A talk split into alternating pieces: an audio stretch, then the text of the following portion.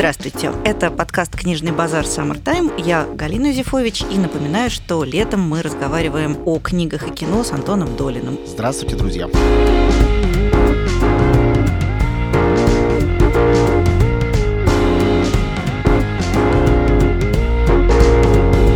Сегодня мы поговорим на тему, которая имеет давнюю почтенную историю в мире литературы, восходя буквально еще ко временам романтизма. Мы поговорим о идее двойничества, допельгангеров и вот этого вот всего. Поводом, ну формальным, конечно, поводом, как и всегда у нас, стал перевыпуск на экраны бойцовского клуба Дэвида Финчера. Это интересный случай и э, новейшая тенденция русского проката, потому что в Европе и в Америке довольно давно это практикуют. Когда некий старый фильм, ну, почистили, например, его там звук изображения, сделали новую такую цифровую копию. И это повод, чтобы его снова выпустить на экраны, потому что выросло за отчетный период некоторое количество людей, которые никогда этого не видели на экране, а то и просто никогда не видели. У меня был шок, когда мы сейчас перевыпускали «Зеркало», полторы тысячи человек в зале «Октября», говорю, поднимите руку, кто будет смотреть впервые. Всегда же кажется, что придут пересматривать. Ну, реально, где-то там 1350 человек из этих 1500 никогда не смотрели «Зеркало», а если бы не выпустили, то, может, и не посмотрели бы. С бойцовским клубом я не знаю, как будет с этой статьей, статистикой. Мне, кстати, очень нравится, что выходит бойцовский клуб, но это вне зависимости от нашей с тобой темы. Мне кажется, это фильм своим существованием, он такой не один, их несколько, опровергающий вот эту вот э, заслуживающую отдельного эфира, но мы сегодня его проводить не будем, манию боязни спойлеров. Я знаю, что вы, литературный критик, от этого мучаетесь, но мы, кинокритики, от этого мучаемся гораздо сильнее. Да, Сказать нет, я не сомневаюсь, На правах конечно. аксиомы.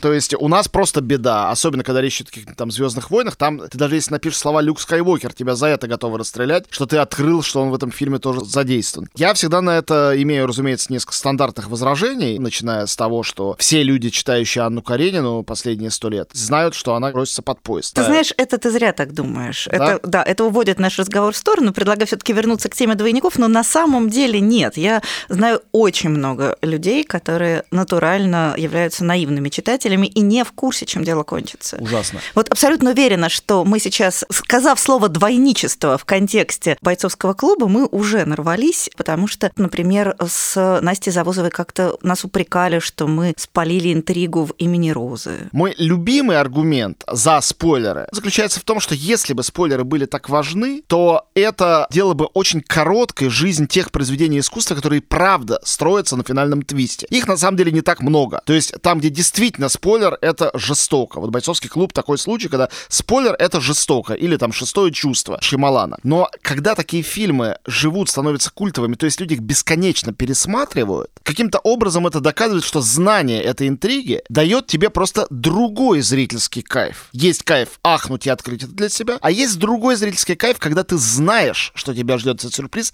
ты все равно его ждешь, просто он не является уже сюрпризом, но он является тем поворотом, за которым тебе тоже хорошо, просто по-другому. Так вот, бойцовский клуб — это в каком-то смысле такая же основополагающая в огромной традиции двойничества вещь, как Доктор Джекил и мистер как, Хайд. Как доктор Джекил и мистер Хайд, да. Или написанный не так далеко от этого, совершенно не лишенный мистики «Принц и нищий». Это тоже двойническая история, просто совершенно другая. И в новейшей парадигме это очень важно, потому что он начинается как история бойцовских клуб. А, здесь затыкайте уши, те, кто боятся спойлеров. Ненадолго. Приглушите звук да, ваших да, радиоприемников. А, начинается как история о метафорическом двойничестве. Герой встречает друга, который меняет его жизнь. И друг — это и противоположность ему, и в то же время похож на него. А потом мы понимаем, что это один человек. Для меня тема двойничества очень личная тоже. Поэтому, в частности, я люблю бойцовский клуб. И, конечно, не только поэтому, но поэтому в частности. Первая в жизни награда, которую я получил, мне было 16 лет, может и 15. Я пришел на Олимпиаду на филфаке МГУ, и я совершенно не вышел в победителя этой Олимпиады, но мне выдали специальный диплом, я даже не знаю, предполагались ли они регламентом, за лучший ответ на тему двойники в мировой культуре. Ну, просто так вышло, что там была эта тема, и поскольку она очень моя, я там расписал, там, не знаю, 10 страниц, ну, в общем, не предполагалось, по всей видимости, такого. Написал целое сочинение, у меня где-то диплом валяется. Я, конечно, уверен, что тема двойников гораздо древнее, чем она в литературе целенаправленно встречается, а это с начала 19 века, действительно, с романтизма. Что на самом деле двойники разного рода встречаются и в античной, и в средневековой культуре, что любые тени, ожившие это тоже двойники, что любое раздвоение человека и его души — это тоже тема двойничества, но они, может быть, немножко иначе решены, иначе выглядят. Тем не менее, это одна из самых, наверное, древних историй вообще в человеческом сознании, в каком-то смысле восходящая к образу Платоновой пещеры, когда люди думают, что смотрят на других людей, на реальность, но видят только тени этой реальности на стене пещеры. Для меня это древнейший образ кинематографа также. Поэтому кинематограф имеет дело с тенями и с двойниками, что называется, всегда, даже если тематически это не предполагается. Но, конечно, литература в этом отношении все равно старше, почтеннее, и право первой ночи принадлежит бесспорно ей. Собственно говоря, вот эта идея того, что человек не равен самому себе, что у него внутри живет несколько разных ипостасей, это, конечно, тема, которую придумал и как-то оформил в слова романтизм, потому что до эпохи романтизма человек был довольно гомогенной сущностью. И, скажем, когда в мифе о зачатии Геракла, как мы помним, Зевс принимает облик амфитриона и, соответственно, входит в спальню к маме Геракла Алкмене, у амфитриона нету никакого раздвоения личности. То есть это просто его двойник, который им прикидывается. Но, тем не менее, мне кажется, что по сегодняшнему принципу анализа брат э, и трусливый двойник Геракла и Врисфей, безусловно, это форма двойника. До некоторой степени просто До некоторой он... степени, конечно. А, то есть это такая уже немножко психоаналитическая Именно так. интерпретация, то есть мы это можем мы вчитать. Мы же привыкли считать, что психоаналитика и миф — это вещи нераздельные. Ну, конечно, они всегда парой ходят. Но это мы все таки немножко вчитали. А вот романтизм, он уже прям по-честному разрабатывает эту тему, потому что двойник — это всегда другое «я». Это некоторая внутренняя сущность человека, которая обретает плоть, обретает власть, обретает какое-то самостоятельное бытование. Наверное, чаще всего одна половина – это хорошая половина, вторая половина – это плохая половина. А иногда половина очень сильно обманываются на свой счет, кто хороший, а кто плохой. Например, одна из самых, мне кажется, гениальных книг о двойничестве – это новелла Эдгара По. Вильям Вильсон, Вильям конечно, Вильсон. да, я тоже про нее Попробуй скажи, кто там хороший, а кто плохой из этих двух двойников. Ведь двойник главного героя, которому тот завидует и от которого тот бесится, он лучше, чем Гораздо лучше. Герой. При этом главному герою мы сопереживаем, потому что мы смотрим на происходящее внутри новеллы его глаза. Об этом я и говорю. Здесь есть вот этот парадокс, который не позволяет провести это утешительное разделение на хорошее и плохое. Кстати говоря, бойцовский клуб — это как раз классический пример, когда хорошего и плохого не существует. Есть два героя, можно говорить активный, пассивный, еще как-то это две части его личности, но добро и зло, тень и свет нет.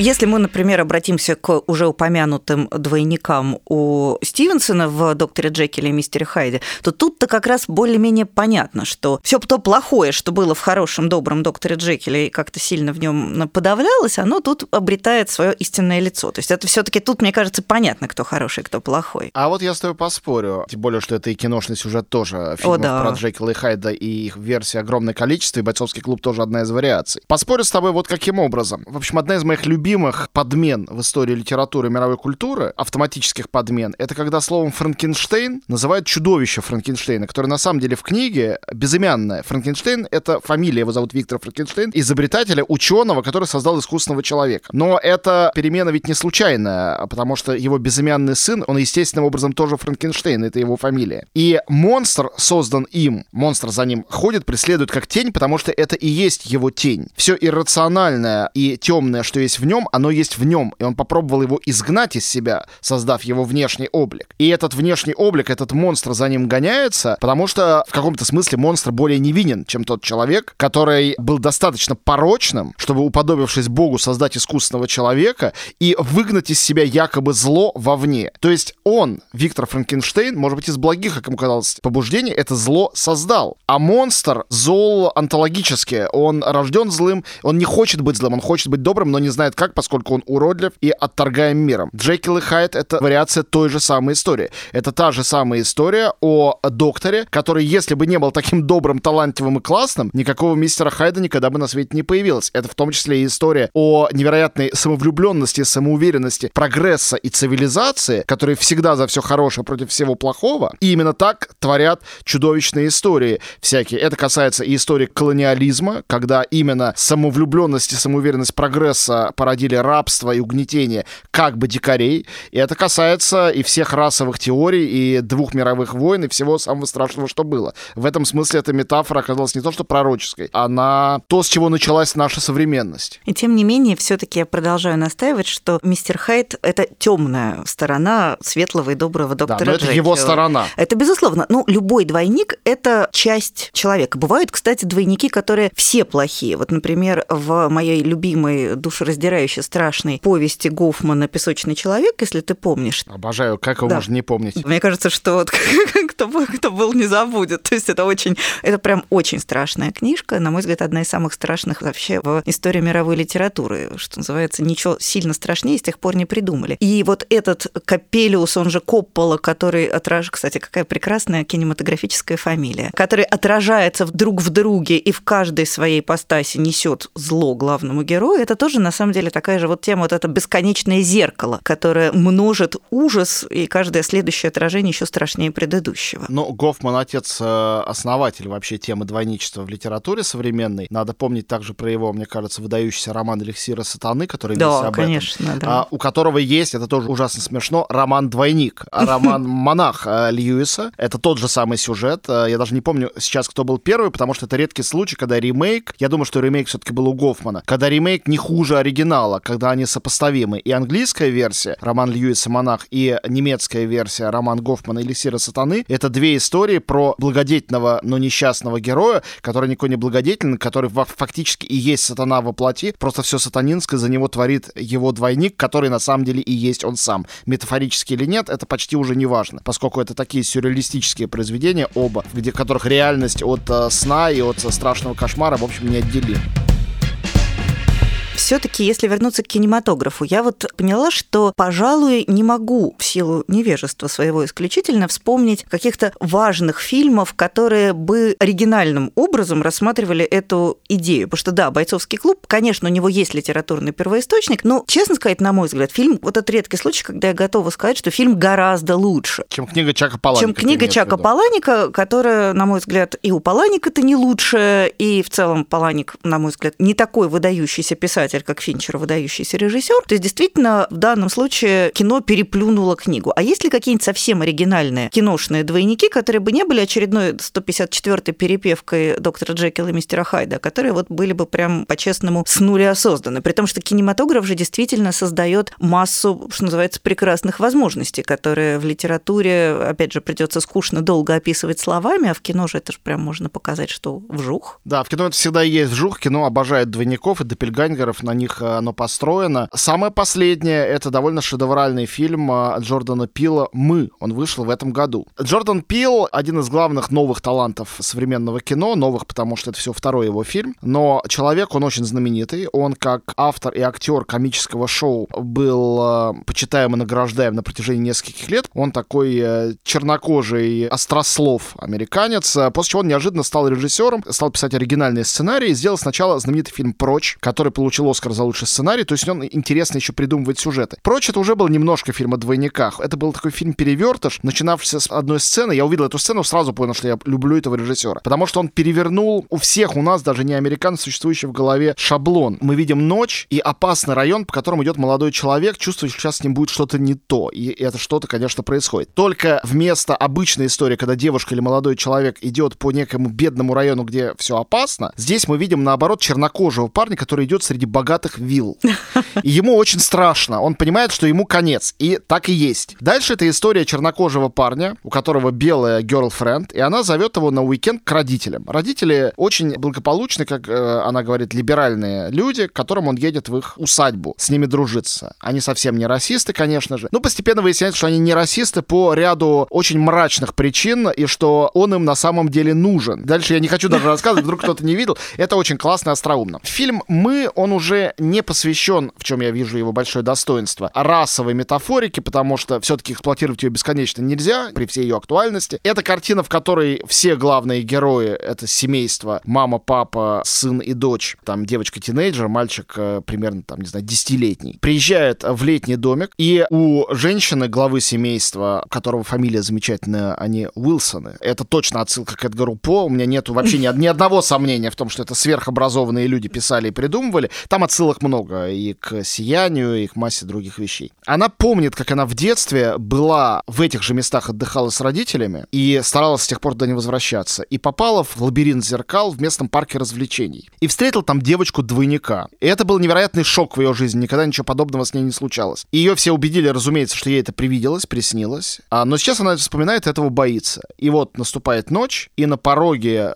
дома этих Уилсонов оказывается четверо людей, их точные двойники. И на вопрос мужа, жене, совершенно не ошарашены, обездвижены этим всем, кто это такие, значит, их сын э, дрожащим голосом говорит, это же мы. Вот эти «мы» приходят к ним. И это, конечно, потрясающая, очень сильная и остроумная метафора того, что ничего страшнее, чем ты сам, на самом деле не существует. То есть самый страшный... Что путь... ад — это не другой, да, а да, ад — это ад именно... это я, которого ты видишь вот в зеркале. Кстати говоря, начинается фильм, при том, что это как бы крауд-плизер для большой публики, при этом он начинается с очень изысканной отсылки к Магриту. Девочка смотрится в зеркало и видит там собственный затылок вместо своего лица. Это знаменитая картина Магрита воспроизводится. Это и есть, значит, двойница. Не буду рассказывать, что было дальше. Это, в общем, завязка сюжета, которая есть даже в трейлере. Если вы не видели, посмотрите, фильм совершенно прекрасный, говорящий о том, что сегодня, когда мы продолжаем искать другого врага, а человечество всегда этим занимается. Эта картина довольно смело показывает нам, что все самое страшное спрятано внутри, как бы мы его не экстериоризировали, как бы мы не придумывали из головы этого мистера Хайда, это всегда мы сами и есть. И это, по-моему, еще, кроме того, что это прекрасный фильм, это еще и чисто русская тема. Говорю как большой э, любитель э, Достоевского, и Гоголь, и Достоевский, там, Адоевский, Погорельский, все наши романтики,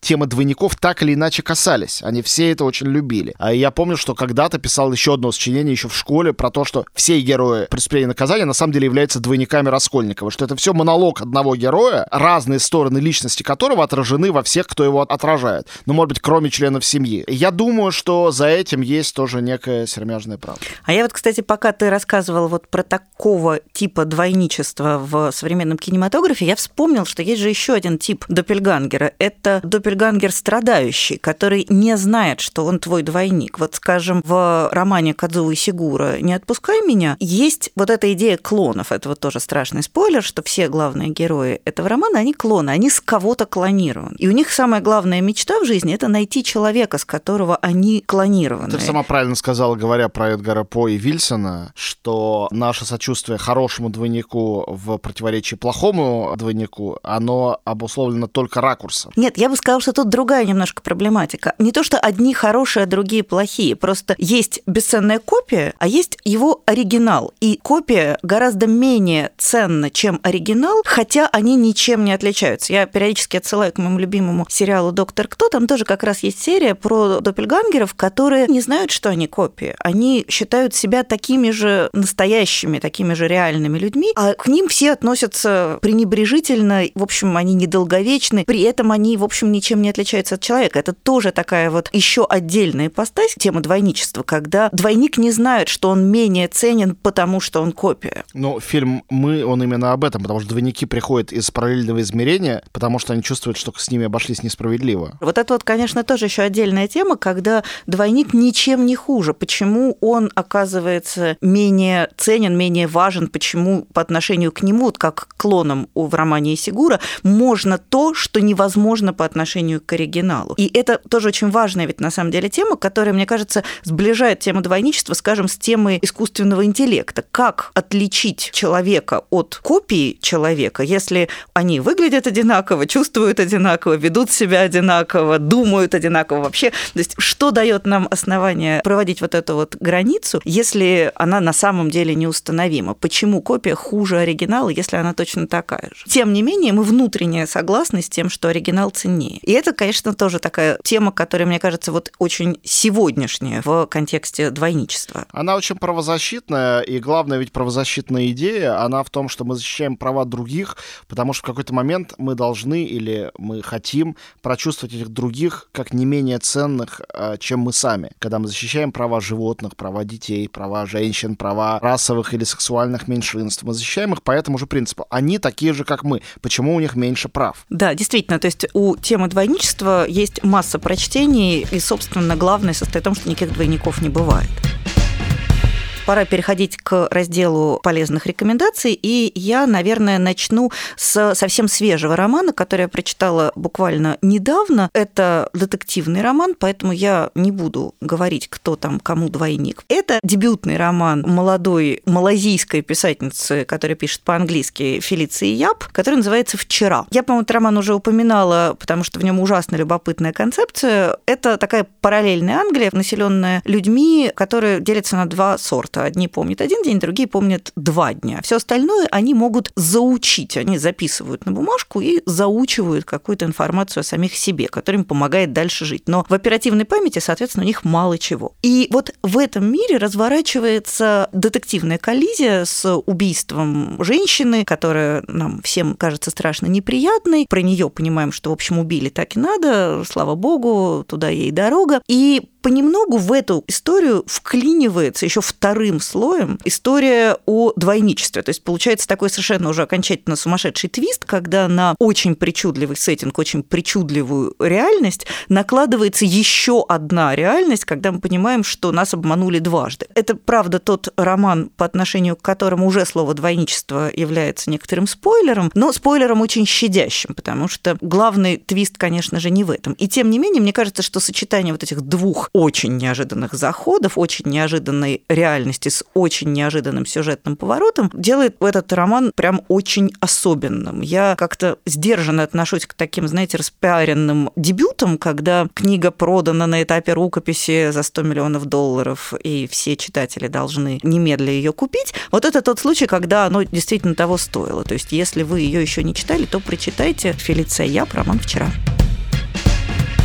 ты начала с э, недавнего текста, а я тогда начну свой небольшой список с самого старого из, во всяком случае, великих фильмов о двойниках. Их довольно много. Эта картина безоговорочно гениальная. Я когда я посмотрел впервые на фестивале в Берлине, не так давно, не знаю, 5-7 лет назад, хотя слышал о ней раньше, был под глубочайшим впечатлением, и до сих пор эти образы у меня просто стоят перед глазами. Это фильм Пауля Вегенера, который сам там и сыграл. Получается, шедевр немецкого авангарда, немецкого экспрессионизма «Пражский студент». 1913 год Это картина, которая, в общем-то, наследует Гофману и Льюису с его монахом напрямую. И это история студента, у которого появляется двойник. Двойник более успешный во всем. И студент Это пытается... прям Вильям Вильсон. Фактически, да. Только это Прага по тем или иным причинам. Там много придуманных сюжетов с любовью и с дуэлью, два главных сюжета. И вот тут я себе позволю прям супер спойлер, потому что это рассказ о финале этой картины, она меня глубоко впечатлила. Там герой убивает своего двойника и, разумеется, понимает, что он убил самого себя. И он умирает в эту секунду. Вот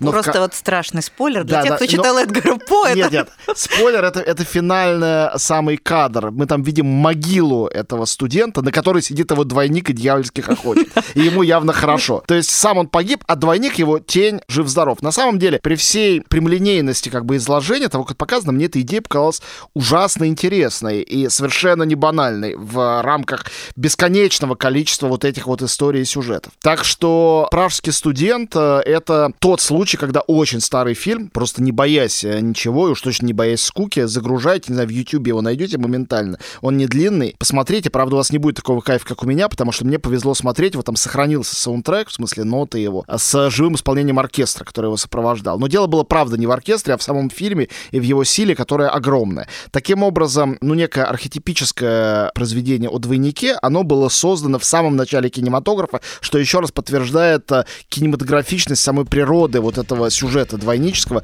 пусть и рожден он был э, литературой, а не кино.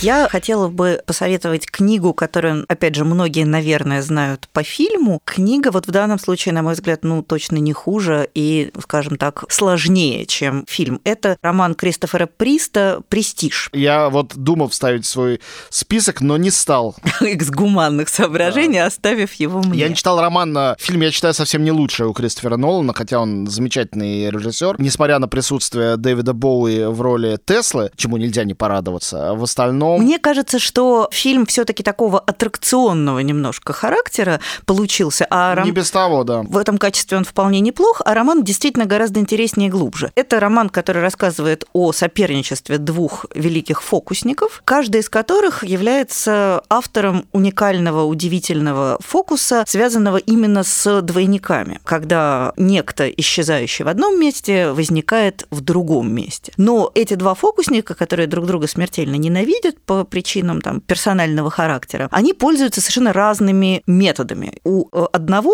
банально есть брат-близнец. То есть это такое, по сути дела, жульничество. Он добивается вот этого, что в одном месте пропало, в другом месте появилось, просто чисто механически. В одном месте зашел один брат, а в другом месте вышел другой. А другой вот при помощи того самого Теслы, которого очень зажигательно изобразил Дэвид Боуи, придумывает при помощи этого Тесла такой хитрый механизм, при котором реально образуется двойник. То есть в одном месте человек умирает, а в другом месте он появляется снова. И вот, собственно говоря, вот эти мертвые оболочки, они э, оказываются таким довольно важным сюжетообразующим элементом, потому что куда-то же их надо девать, ну и, соответственно, фокусник оказывается перед сложной нравственной, в том числе, дилеммой. И он понимает, что каждый раз, когда он умирает, вроде бы он благополучно возродился в другом месте, а на самом деле что-то важное тоже умерло. И вот это мне показалось очень интересной вот эта игра, потому что понятно, что во всех мифологиях есть такие специальные близнечные мифы, потому что близнецы всегда казались чем-то очень странным, темным и подозрительным, и во многих культурах их, например, убивали, во многих других их, наоборот, обожествляли. Почти всегда близнецы воспринимались как дети разных мужчин, то есть не может быть, чтобы женщина родила двух одинаковых детей от одного мужчины. Наверное, что-то там нечисто. Самые известные греческие близнецы Кастер и Поллукс, э,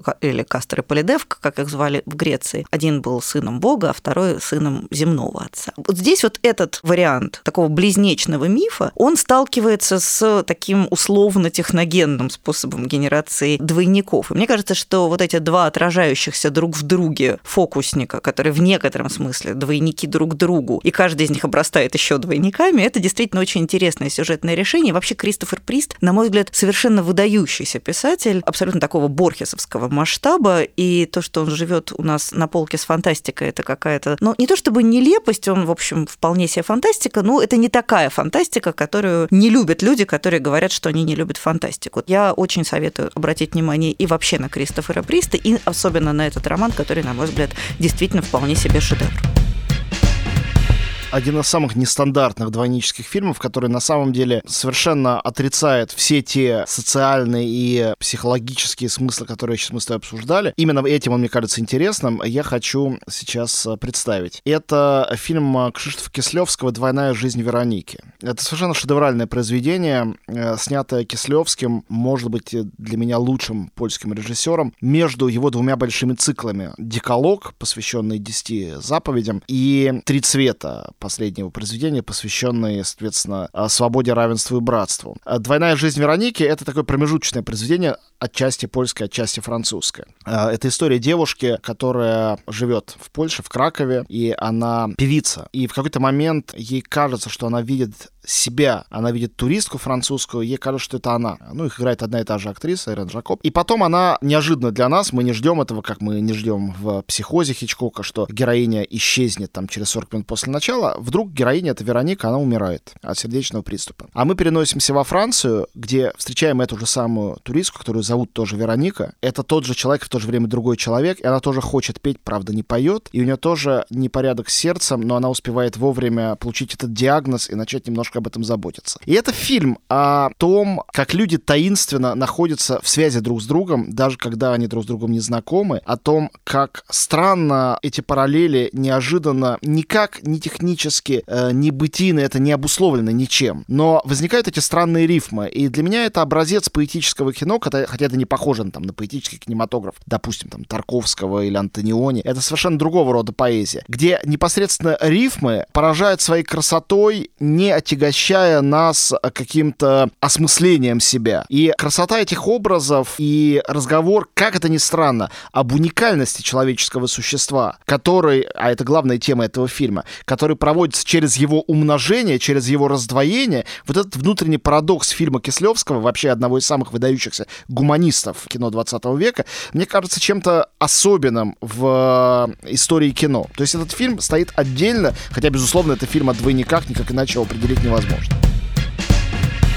Я поняла внезапно, что вообще большая часть книг, про которые я думала, что их надо бы посоветовать в связи с темой двойничества, что почему-то очень значительная их часть – это детективы. Понятно, что «Ловушка для Золушки» Себастьяна же Призо, классический абсолютно. Любимейший мои. И можно вспомнить еще довольно много романов, в которых вот эта вот неопределенность, кто перед нами, человек или его копия, и вообще где проходит между ними граница, это довольно популярная, что называется, тема для криминальных романов. Я хочу хочу посоветовать детектив, в котором тема двойничества тоже присутствует, но совершенно в другом качестве. Это роман Таны Френч «Мертвые возвращаются». Тана Френч такой великий современный ирландский детективщик, который пишет цикл романов про дублинскую полицию. Там, соответственно, каждый следующий роман, он спин предыдущего. Сейчас романы Тана Френч выпускает издательство «Фантом Пресс», а до этого их, к сожалению, в не очень хороших переводах выпускало другое издательство, но, тем не менее, на русском тоже есть. И если вам не хочется читать на английском, то можно прочитать на русском. Правда, перевод честно так себе. Тут идея двойничества, она всплывает прям сразу. Сыщик, девушка, приезжает на место преступления, с ужасом обнаруживает, что убитая – это прям ее точная копия. Они вообще просто неотличимы. У нее вроде никаких сестер-близнецов не было, но вот это их сходство удивительное, которое они там еще немножко подкорректируют, становится основой для расследования, потому что девушку, судя по всему, убил кто-то из ее друзей, с которыми они пребывают в такой тесной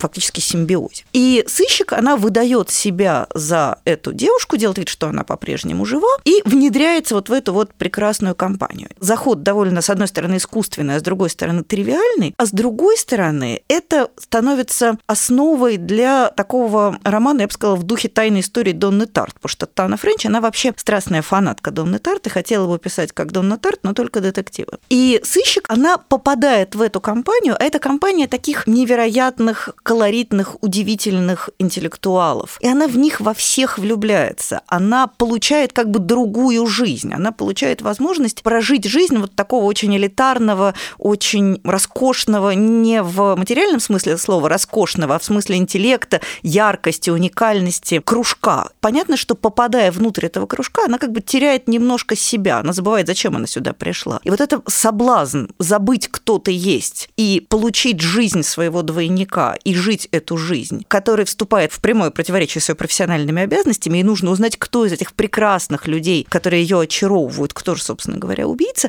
мне кажется, Тана Френч действительно очень тонко с ним работает. То есть, несмотря на то, что это, да, нормальный классический детектив, в котором все по-честному, и в конечном итоге все узнают, кто убийца, несмотря на это, в нем есть нечто, по-моему, гораздо большее, и вот эта вот попытка человека получить не только чужое имя, но и чужую жизнь, и сопряженная с этим неизбежные опасности, они, мне кажется, в этом романе показаны совершенно выдающимся способом. Так что обратите внимание, Тана Френч, она и вся-то очень хорошая. Роман «Мертвые возвращаются» – это роман еще и про двойников. Я, слушая тебя, с ужасом понял, что самый, как считается, голосование так признало, великий фильм в истории кино, он тоже про двойников, а я-то его в свое это, трио не вставил, хотя я его очень люблю. Но просто, наверное, я на него так не всегда смотрел. Это тоже детектив. Я его хотя бы назову, хотя не буду подробно расписывать. Это «Головокружение» Альфреда Хичкока. Тоже э, детектив, экранизация детектива Буалона Рсежака. Но я хотел сказать об одном из э, последователей Хичкока, собственно говоря, прямых его, можно сказать, э, наследников в кинематографе. Даже, на наверное, можно сказать слово учеников, хотя это уже немножко перехлест. Это, конечно, Дэвид Линч. Никто, как он, а, много не исследовал тему двойников в кино. Двойники присутствуют прямо или косвенно вообще в каждом его фильме, но есть и фильмы, которые непосредственно об этом. Это, конечно, «Шоссе в никуда», безусловно, это история о двойниках, о том, как один человек становится другим, и одна женщина, ее играет актриса Патрисия Аркет, а, там выступает в роли двух роковых женщин, а, блондинки и брюнетки, проживающих параллельные судьбы судьбы. И Малхолланд Драйв, конечно, история про двойников, двойников двух женщин, которые в двух вариантах одного сюжета играют совершенно разные роли. Но я, конечно, хотел назвать, естественно, Twin Peaks. Twin Peaks — это мастер-пис, э, шедевр э, Линча, э, самое личное его произведение. Это тоже, конечно, отчасти детектив, но лишь отчасти он все-таки... Он только притворяется. Ну, притворяется, конечно. Как все великие детективы, мне кажется. Ну, или все современные великие детективы, там, после середины 20 века, все-таки, когда пора канонического детектива немножечко отошла в прошлое, все новые великие детективы, включая хичкоковские, они немножко не детективы или не только детективы. Головокружение это уж точно. С головокружения прямо вышел Малхолланд Драйв. А в Твин Пиксе двойника имеет и Лора Палмер, э, школьница, которую убили, расследует э, убийство которой э, агент ФБР Дейл Купер. Двойник есть у Дейла Купера, двойник есть у отца Лоры Палмер, и именно двойник, возможно, был убийцей. Впрочем, сам Линч многожды это опровергал и говорил, что на самом деле там все сложнее. Ну а новая версия Твин Пикса и его сиквел, вышедший э, два года назад, это один из самых, наверное, диких фильмов вообще в истории человечества, в чем многие видят его достоинство, а другие недостаток. Но совершенно точно это один из самых сложных и интересных фильмов о феномене двойничества, где главный герой существует в нескольких ипостасях. Вот этот самый агент Дейл Купер, умнейший мужчина на Земле, такой рыцарь ФБР, который абсолютно без страха и упрека, который служит добру беззаветно, который верит и в разум, и в то же время в интуицию, поскольку он буддист, он вдруг оказывается раздвоен на две сущности. С одной стороны, это, ну, такой э, дурачок э, в каком-то евангельском смысле слова, просветленный, э, у которого в голове нет никакого мозга, но которого, в которого все влюбляются, который способен моментально выиграть в любом казино, поскольку ему помогают боги. А с другой стороны, это злая сущность, это злодей, который обладает точно той же самой внешностью, убивает, творит жестокость и возглавляет некую тайную сеть сил зла и ускользает от возмездия сил добра. И э, мне кажется, эта идея раздвоения героя, который как герой исчезает, его нету. Раздвоение его на две эти сущности, добрую и злую, это замечательная, уже мифологическая, избавленная от непосредственно психологической или детективной основы интерпретация этого двойнического сюжета и, в общем-то, это постулирование того, что сегодняшняя культура без этого двойничества вообще не живет, не существует, что это в каком-то смысле один из краеугольных камней этой культуры.